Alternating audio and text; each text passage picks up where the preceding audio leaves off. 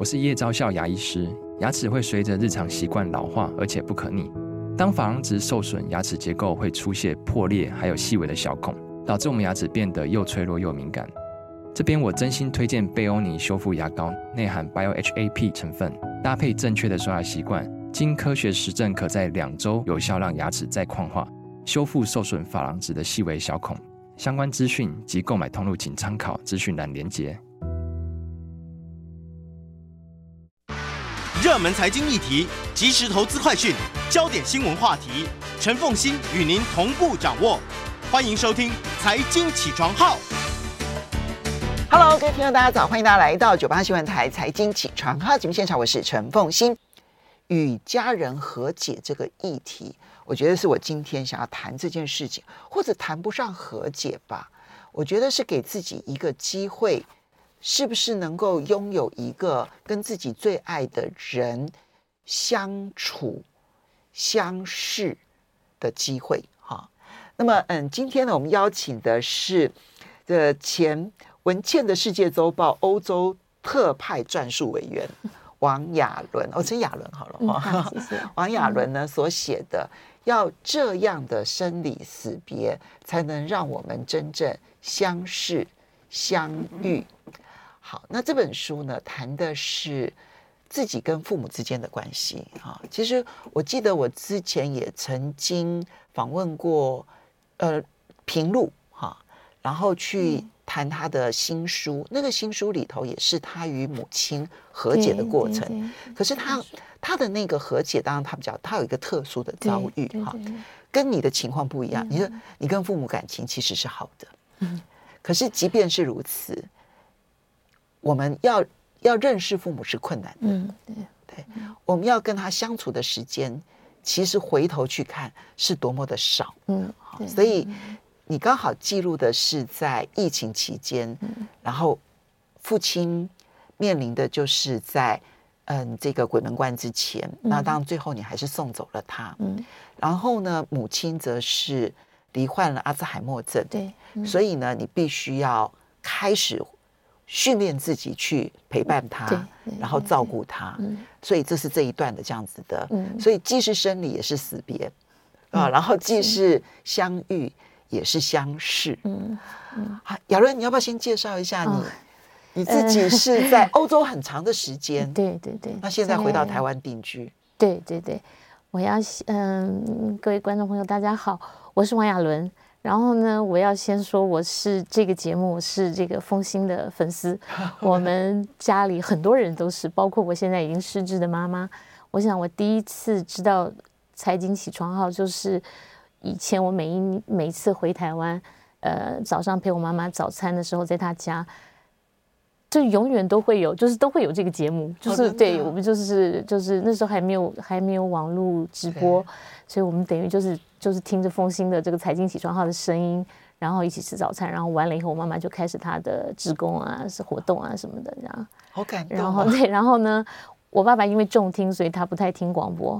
然后我自己的先生也是凤馨的这个很大很很大粉丝，这样对，所以呢，就是就是我们生活里面有这些我们不认得，可是是我们生活里面很重要的，就是一个一个陪伴吧。或是一个、嗯、一个一个一个记忆，跟我就在想，对，那我今天要来上这个节目，我就跟我妈妈说，我妈妈可能不记得，因为她没有看过网络，所以她可能不知道呃风心的样子，可是她对这个名字跟对对这个节目是有有印象的，就是我们这一辈子有很多东西是我们不知道，到最后还留在记忆里面的，那这个是一个部分，所以我就觉得很很很感动，也很感谢有机会来这样，嗯，好。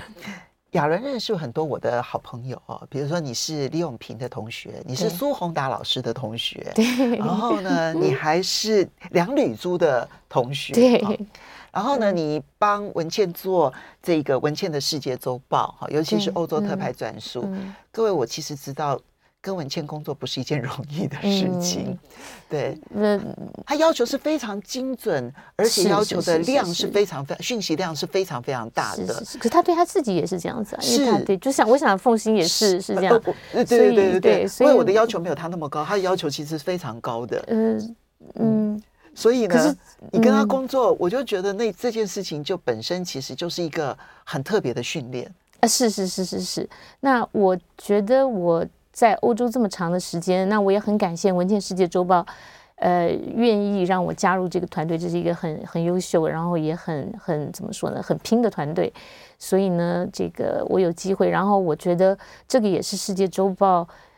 呃，希望有一个不一样的观点。这个不一样，并不是就是我想每一个事情都有很多面向。那他让这个，就是说每这些现在这些国际局势上有一个，如果他不把，就是说如果他不刻意，呃呃，让这个观点出现的话，可能这就就是我们通常都只有美国的观点。对，所以我很我我很高兴有这个机会，然后我也觉得这是一个，就是说这是一个。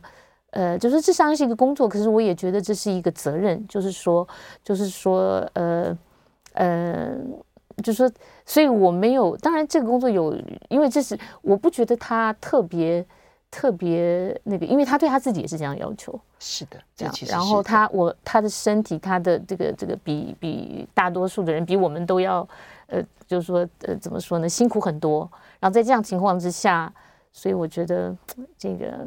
他这么努力，我们怎么可能不认真不努力嘞？没错，好，所以呢，嗯，我这这从这一件事情里头，我其实可以理解，就是其实，嗯，亚伦他对于他自己的要求也是到了一定的程度。哈，那当然，你真的会被迫必须要放下那个工作，然后呢，要嗯回到台湾来。其实，在那之前，你们先是你先生配合着，你要常常回到台湾来照顾爸爸、照顾妈妈，嗯、所以呢，你们先。搬到了上海，对对，你先生就在上海工作，这是一个选择，对，就方便你往来。那么后来你父亲过世了之后，你就既要照顾你父亲的工厂，然后又要照顾失智的母亲，所以你就。定居在台湾，现在就变成他往返于两岸了，对不对？哈，所以你就知道说，这个是一个人生选择的一个问题。对对对。可是你跟父亲，我们先讲你跟父亲这一段哈，嗯、为什么要叫做生离死别才能够让我们真正相识相遇？父亲好像对我们很熟悉，可是你其实是在呃，你你父亲工作到他。不能工作的最后一天，工作到九十岁。对对对对对。哦，其实他真的是硬汉哎。是是是是是，他是九月七号过世的。我记得他七月底还在工厂不肯回来，不肯不肯休息。对对对。所以你实际上面呃被迫回来，然后比较长时间照顾他，其实只有从七月底然后到九月初而已。中间我一直都有回来，然后我是六月。就是因为我被困在上海，因为那时候上海封城，所以我是他上海一解封，其实还没有解封，是就是六月十八号我就回来了。可是中间就这两这两三年的疫情，我一共回来了五次吧，嗯，所以我算一算，每一次的隔离加上就是来来去去，我大概这两年有七个月都在隔离，嗯，那也不是被迫，是这是一个选择，就是嗯，好，我们要稍微休息一下，这个选择。可以让我们相识相欢迎大家回到九八新闻台财经起床好节目现场，我是陈凤欣。那我今天呢，我们要来谈的是与父母之间的重新认识。哈，那今天呢，在时报出版社出版的这一本《要怎样的生离死别，才能让我们真正相识相遇》，在我们现场是本书的作者去谈他跟父母的重新认识的过程。好，那在他们要离世呃离世或者是。已经不记得这世界上面所有的事情的时候，才重新发现到说，其实我跟父母之间好像认识很少，理解的很少啊哈。那么，嗯，这样的书能不能够成为我们一个很重要的观念改变？这是我其实关心的。我后来在想，我在想，我们从小到大，谁会把父母当成是一个主题在认识跟了解啊？就我们学很多的技能、语文。是，就是说怎么样？就是说这个股市分析啊，就是说，或是这个这个人格分析啊，研究命盘啊、星座啊。可是谁会花时间研究自己的父母？嗯、然后我刚才想到，我我记得小时候有一个口号，就是有一个广告口号吧，还是一个公益广告，就是“爸爸回家吃晚饭”。嗯，所以在已经对父母没有什么，就是说这个我们不会主动这个去去去了解他们的情况下，其实爸爸是那个年代。其实可能现在也一样，就是是很辛苦，然后是是大部分大部分的时间不在饭桌上的那个人，嗯，然后呢，剩下的时间就是一些。我觉得像是一个自动排档式的这种沟通，嗯、就是就是就是需需要的时候，就是他要做一些决定，或是一些生活日常上的沟通。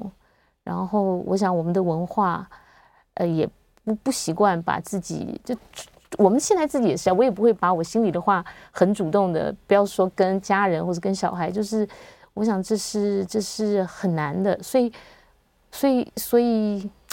所以我们不理解他的过去，因为我们从来没有跟他交谈过他的过去。对。然后我们不知道他在成我们成长的过程当中，他实际的想法，是是，因为他绝对不会说出来。对对对。然后我们在到了我们其实已经出去打拼的时候，我们跟他相处的时间很少。是是是。那么这些相处的时间少到彼此之间见了面。可能只能够聊一聊忙不忙啊？对，什么时候吃饭啊？对对对。然后什么时候回来啦？除此之外，我们就没有其他的聊天可言了。是是是。所以你现在回头去看，我们都以为子女一定很清楚父母是什么样子的人，嗯，可是实际上面我们还真不了解。是，而且他们也是，就是说他们的时代是一个。怎么说呢？是一个有很多版本的时代，一个一个战乱的时代。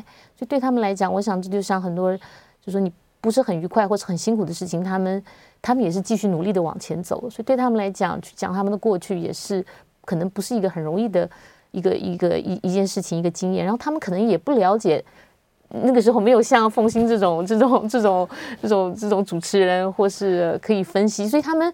也可能是他们自己的时代的一个旁观者，或者一个被动的旁观者。对，然后要他们去转述他们个人的经验，连接在这个大的时代，我觉得本来就是很辛苦。就像我们现在这样，他处于历史洪流当中，呃、对，要回头才知道历史发生了什么。而当下他们其实是懵懵懂懂的。对，可是这些，我现在觉得就是说，这些这些累积跟这些，我说跟父母相处的资本吧，我如果都是其实是一个倒数模式，只是我们不知道。嗯，这样，然后等到用完的时候才发现，哇，对对，这样，所以所以所以亚伦要不要先介绍一下你父亲？哦，对，我父亲其实是一个莫名其妙，不知道为什么就到了台湾的。我想像那个时代很多的人一样，可是他不是学生，他也不是呃公职人员，他就是呃他他那时候在徐州，他以为可以去南京念书，就他就到了南京，可是后来南京就就沦陷了。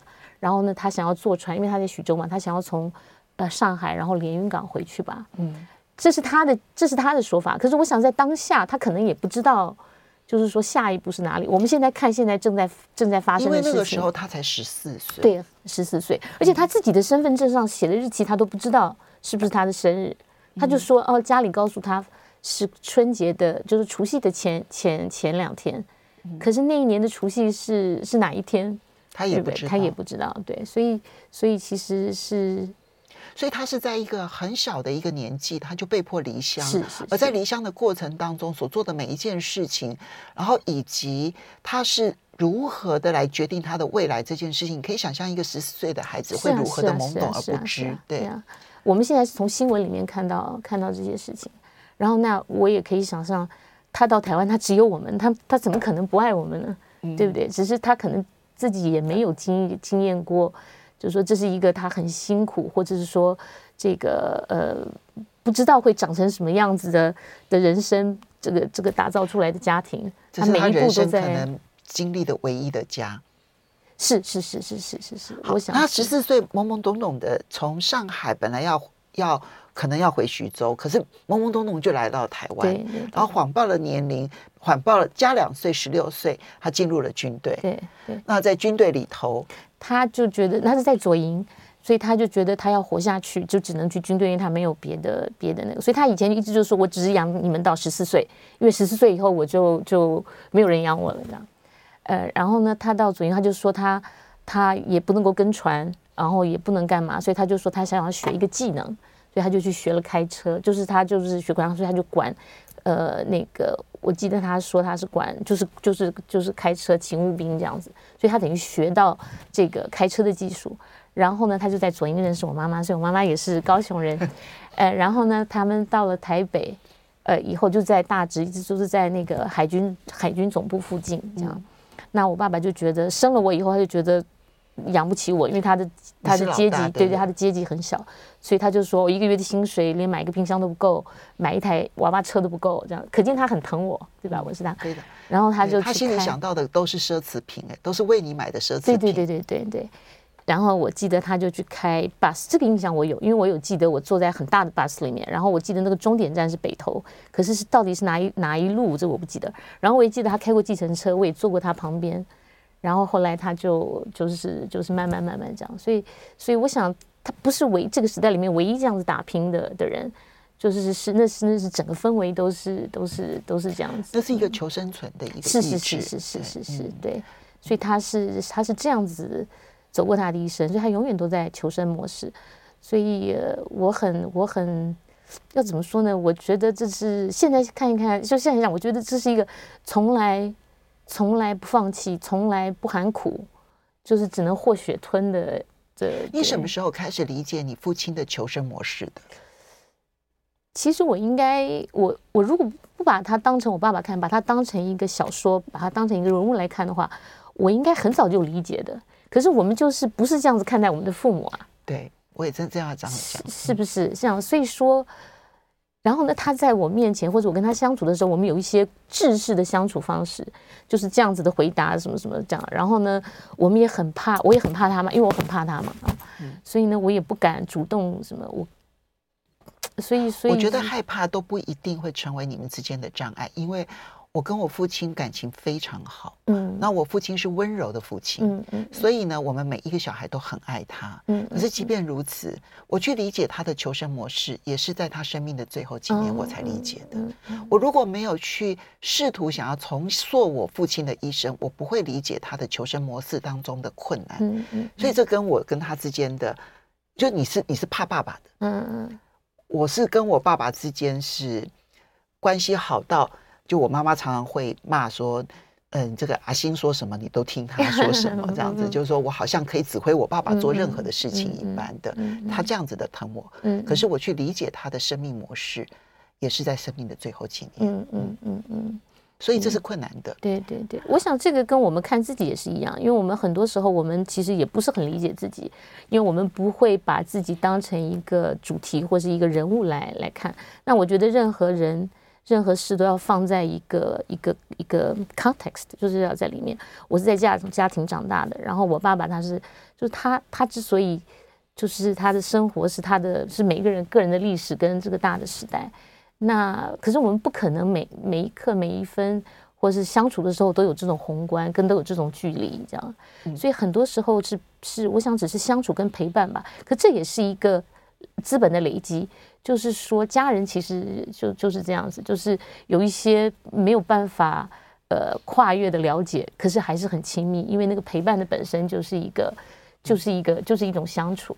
所以我从来没有怀疑过我爸爸爱我、疼我，就是就然后这么辛苦给我们这样的环境，就是可是呢，我不知道怎么跟他相处。这样，你父亲呢离开了军中之后呢，然后接着就去。就在外面，你刚你刚刚讲的开公车啦，开计程车啦，对对对，大概所有的车型他都开过了，对不对？就是，然后累积了一点点资本，跑到宜兰去开了一个是瓦斯分装厂，对对对对对，他一句台湾话都不会讲。然后在我们那个时候，我想你应该记得那个呃。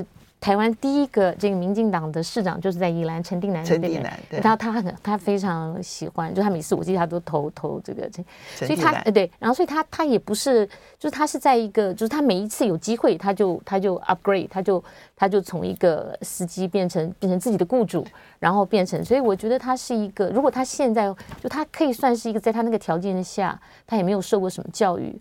所以我觉得他很不容易。你想想看，他十四岁就逃难，嗯，以这样子的经历来讲，他没办法念太多的书，没有没有，嗯。所以呢，可是即便如此，他就可以不断的，你就讲的 upgrade 升级自己，在不同的职位上面，然后就不断的升级自己。好，他到宜兰呢，开了这一个瓦斯的分装厂，嗯，他一直工作到九十岁，嗯。我们稍微休息一下，欢迎大家回到九八新闻台财经起床号节目现场，我是陈凤欣，在我们现场的是王雅伦啊，他曾经是文茜的世界周报欧洲特派撰述委员，其实他是他的本来本职是策展人，是的，反正就是你知道，就是学霸嘛哈，北一女，然后呢台大外文系、台大政治系、台大外文系，然后接着呢到了欧洲，然后呢继续念完了硕士之后，接着你成为策展人，对对对，但事实上你念的是法国。的巴黎的巴黎的政治学院，对不对？其实很多的外交官都出生于是的那个学院哈，所以那是一个文官学校，那是一个文官学校，所以那是巴比巴黎高等学院更难考的一所学校。是的，嗯。然后，可是问题是，你不从你不你不从事外交工作，你反而去选择担任策展人。因为后来我就生了双胞胎，这也是一个一个一个怎么说呢？生活跟家庭的那个选选择吧。嗯、好，那么但是呢，真正今天在谈的是重新认识父母这件事情。是，是，是。我刚刚讲到你父亲到宜兰啊，嗯、然后呢、嗯、去开了一个瓦斯分装厂。是的，嗯。他一句台语都不会讲、哦，会讲，而且他听不，他根本后来都中听，这样。那他在重听的情况之下，我就怀疑他的重听恐怕跟工厂环境呃没有跟他以前开货柜、哦、开开开这个油槽车，就他处处然后开，就是跟他的这是一个算是一个常年的职业伤害吧，这样。嗯嗯。那等到那个就是说，嗯、呃，后来这个分装厂他一直工作到九十岁，他都没有放弃哦。他中间有租有有有租给人家做，然后呢，他后来又自己拿回来做。所以呢，就说刚开始我们也很担心，后来我发现其实他有事做，就这是一个没有办法，有的人就是没有办法躺平，嗯，就是他这个一辈子都是责任圈，没有舒适圈。所以说这个，然后我发现他开始做了以后，就他又重新，他没有中间也没有大概租给人家十年吧，他又自己拿回来做。然后呢，这个我觉得那是他大概八十岁以后，我们都很反对，很，可是后来我发现他开始做了以后，他生活有一个重心。然后呢，他也调试，就是说，当然不是像以前，他不可能再去搬瓦斯桶，不可能再怎么样，所以他的有有有有一些调整，这也让我看到另外一种，就是说老的呃方法，嗯，就是说老并不是什么事情都不要做。他在做这些事情的时候，比他不做的时候是的，是的，是的。因为你刚刚讲说，可能租给别人的时间，这样我算起来大概就是七十几岁到八十岁。是是是是。他也觉得合理，我该退休了。可是到了八十岁，他受不了了，反而拿回来做。是是是，因为租给人家就是一个钱嘛。可这个东西对他来讲不是钱啊，这是他一辈子累积的事业，所以这个不是他赚不赚钱，而是是他的人生不可能跟这个厂分割嘛。因为他已经不需要那么多钱了。对，而且他赚的钱根本不需要啊。对，对，我们也对，而且我发现就是他他们这对他们来讲，就是他赚那么多钱，跟他他的生活习惯、他的消费没有什么改变啊。嗯、这也是我看到的，就是说说，就是说这个钱并不是，就是说，就他他不是为了赚钱，这是我这是我可以理解的。所以我所以我后来回来就是空场看他，这也是我现在在在做的事情。因为他走了以后，我也就当然我也不懂这个行业，然后可是我也舍不得把它卖掉，因为我想。我们之所以可以求学，我之所以可以出国念书，都是这个厂养了我们。所以对我来讲，我也很难，就是就是这不是一个什么先进的，可是不是一个什么什么这个先进，而也不是很赚钱，也不是赚钱的那个。而且最好玩的是，我去年开始，就是我爸爸走了以后开始接的时候，就是开始就是俄乌战争爆发的时候，那个时候全世界的天然气都然后我就在我就在想，全世界如果有一家。瓦斯分装厂不赚钱，应该就是我们家吧。所以也因为这样就，就就也很好玩，让我让我让我离开台北，离开我的舒适，不就是我熟悉的环境。然后我觉得，哎，那那我也像我爸爸，就是。在一个已经大家都是驾轻就熟的的年纪，或是接近退休的年纪，我要去做一件从来没有做过的事情，因为我觉得很有意思。你有跟他的员工相处的过程当中，去认识一个不同面向的爸爸吗？啊，当然啊，当然，当然，就他其实看起来很凶，可他其实对员工很很好，这样。所以真正怕他的人是你，而不是他的员工。是是是是是是，所以我说我也被我的害怕制约，就这个害怕变成一个我的舒适圈，就是就是这样。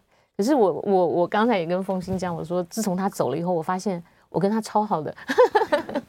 怎么说？就说比如说我现在开他的车啊，我在照顾他的工厂，然后就我就慢慢慢慢就是从通过了解，我知道他是一个什么样的人，我就在想，我现在这样做，他还会不会骂我？嗯，然后哦。然后呢，可是骂这件事情已经不是变成不不会再是我决定要不要做的心理压力来的心理压力跟标准。我想他可能不见得呃希望我去接这接这个场，因为他以前也没有要求我们做这个场，所以我不觉得我是被强迫接这个场。就这个场接做这件事情是我的选择。就像我回来照顾他，就是不要说照顾他，因为照顾他的时间很短，真的不能够跟凤馨说五年这种。那那五年那个。照顾投入心力最多的是我小妹，嗯，对，其实她分摊了我太多，嗯嗯，我想每个人在自己的的那个位置上，就是做我们能做的事情。那我只是没有后悔这两三年的呃疫情，我只要能够回来，我都都都回来，这是我让我我我能够做的。那我也觉得这我在国外那么多那么那么长的时间，我也没有照顾到他们。虽然我是是是大姐，所以我现在有这个机会。呃，我选择这样做，我觉得这是我的选择。这个这个不见得是我爸爸希望我这样做，这样。可是你会从他的工作以及他的员工去认识一个完全不同面向的爸爸，是是是是是，这件事情很特别。对，嗯、那你刚刚提到说，在最后几年的照顾当中啊，其实你会看到一个你眼前的巨人，然后呢慢慢走向衰弱，然后他本来还硬撑着，不希望你看到他的脆弱，是是是是是，而到最后他没有办法。呃，改变他脆弱的那一个过程。嗯、对对对，其实这个这个从从一个刚强如山，然后到脆弱倒下的那个过程，恐怕冲击也很大。是是是，我想那个对他自己也是，他自己也得接受。就他只是他他他最后常常说，我怎么会变成这个样子？然后呢，他也不希望我们在旁边，所以他不愿意我扶他，不愿意。我就觉得说到最后还还就是我会，就是我想扶他，可他会很生气，很很愤怒。可是我想那个愤怒。不是对我，是对他自己，就是他必须要接受他的身体已经不接受他使唤了，所以那是一个，那是一个怎么是？这是一个双重的伤害，对他自己来讲，就他的尊严，他在我面前，他这个形象跟他自己要接受这样。可是我想，这个可能是我们每个人都要面对的。所以看着我爸爸，我也在想，我们要怎么选择我们的最后？我们要怎么老？我们要怎么样面对我们的？就是我的，我的，我的，我的小孩。我的我我的我的我的伴侣，或是我的我我的我其他的家人，所以其实我觉得，在陪伴我爸爸到最后，跟照顾我妈妈的现在，其实是我自己获得很多。如果不是这样，我我没有办法看到的事情。那所以我就不觉得这是一个，就是是我的选择。可是在这个过程中，我觉得这也是一个礼物。所以，嗯、所以我刚才在想说，凤馨请我来这个节目，其实你平常教，就说让我们看到的都是。跟生活跟那个，可是我觉得好像是，这是人生不留遗憾很重要的一个课题。如果说我们等到说父母都走了之后，我们才发现。我失去了跟父母相处的资本时间，嗯，除了小时候我就没有其他的时间的时候，嗯，我觉得那个人生的遗憾会很深很深，所以我觉得今天借由亚伦的这一本，要这样的生离死别才能让我们真正相识相遇，希望都能够给大家提个醒，谢谢大家。